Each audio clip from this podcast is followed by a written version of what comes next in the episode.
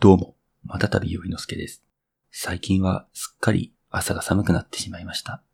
昼間や夜はまだ大丈夫ですが、朝の寒さだけは耐え難きを耐え忍ぶレベルで辛いです。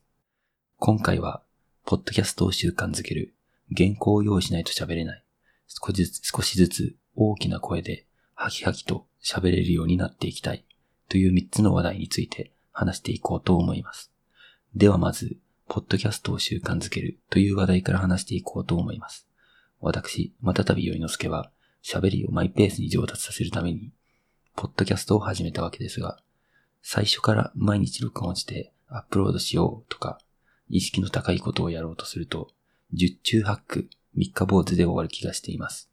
逆に、好きな時に好きなだけやろうという意識でも、おそらく続かない気がしています。人間、常にやる気があるわけではないと思います。やる気が出ない時も、もちろんあります。やる気の有無に関わらずに、取り組み続けるためには、習慣づけをする必要があると思いました。歯磨きとか、やる気があってもなくても、大体の人はしますよね。しない人もいるかもしれませんが、その歯磨きと同じレベルまで持っていくことを当面の目標にしようかなと思っています。習慣づけをするためには、まずは挫折する確率を下げる必要があると思いました。そのために、ポッドキャストの収録のハードルをできるだけ低くしようと考えています。そこから少しずつハードルを上げていって、ポッドキャストのクオリティを上げていこうという作戦です。まあ、とりあえず気負わずに気楽にやっていこうと思います。では次に、原稿を用意しないと喋れないという話題に移りたいと思います。私、またたびよいのすけは、普段から喋らないためか、全然言葉が出てきません。他人と会話するとき、すごくそっけない返しになってしまいます。人と喋るときに常に不安と緊張と恐怖と戦っているので、そちらに意識のリソースを取られて、返答を考えられないのかもしれません。まあ、おそらく原因はそれだけではないのかもしれませんが、また自分から話題を振るのも苦手なため、会話が続きません。会話が弾まないと、なんだか申し訳ない気持ちになります。ポッドキャストでは一人で喋る分、他人と面と向かって喋るよりはマシなのですが、やっぱりスラスラと言葉が出てくることはありません。というか、沈黙が長くなってしまって、聞いていられないポッドキャストになってしまいます。